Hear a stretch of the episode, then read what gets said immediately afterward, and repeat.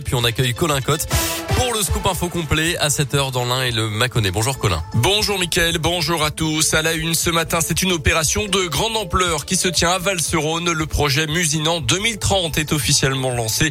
Le chantier va durer 10 ans. Il prévoit la réhabilitation thermique de 500 logements par le bailleur social d'Inacité dans le secteur de Musinant sur le haut de la ville, ainsi que la construction d'un écoquartier avec la création de 550 logements.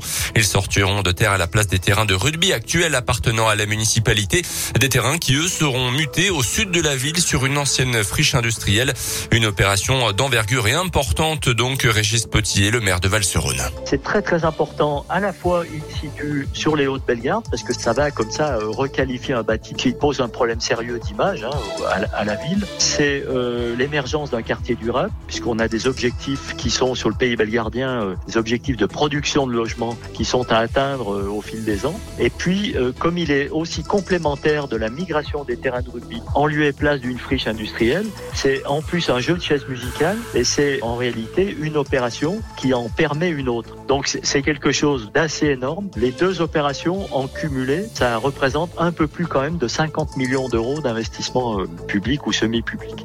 À noter qu'il y a une dizaine de jours, la mairie et le bailleur social ont signé le protocole d'accord sur ce projet Musinant 2030. Les premières habilitations devraient commencer courant 2023. Pour la partie neuve, l'opération se déroulera en plusieurs tranches. Une consultation sera lancée euh, prochainement euh, pour retenir la maîtrise d'œuvre aménagement. Une grosse frayeur dans l'un. Hier, un conducteur a perdu le contrôle de sa voiture entre la nuit et Souclin. Selon le progrès, son véhicule a mordu le bas-côté avant de traverser la route et de finir sur le toit à quelques dizaines de mètres d'un promeneur qui a chuté pour éviter la voiture. Il n'y a pas eu de blessés graves. Mais le promeneur a été choqué, emmené à l'hôpital pour des examens. La Poste recrute des petits lutins en ce moment pour traiter et distribuer tous les colis qui seront envoyés au moment des fêtes de fin d'année et donc aider le Père Noël. 885 saisonniers vont être recrutés dans toute la région.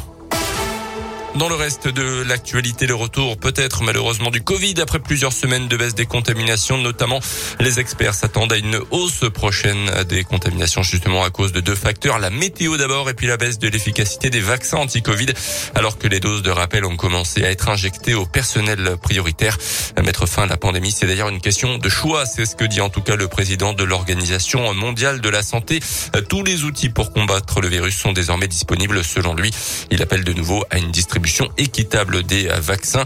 Notez d'ailleurs que la star britannique Ed Sheeran a été testé positif au Covid une semaine avant la sortie de son nouvel album. En Ligue 1 de foot, un match nul 0-0 entre Marseille et Paris hier soir en Ligue 1. Donc Nice a renversé Lyon, 3 buts à 2 dans les dernières minutes du match un peu plus tôt dans l'après-midi. Notez également le match nul de partout vendredi de Saint-Etienne contre Angers et la défaite de Clermont à Nantes. À noter d'ailleurs à Clermont l'interpellation de l'attaquant star du club Mohamed Bayo, 6 buts en 10 matchs de championnat cette saison arrêté dimanche matin en état d'ivresse après avoir causé un accident de la route en grillant un feu rouge. Du côté du FBBP, en revanche, tout va bien. Encore une victoire à Laval vendredi soir en championnat.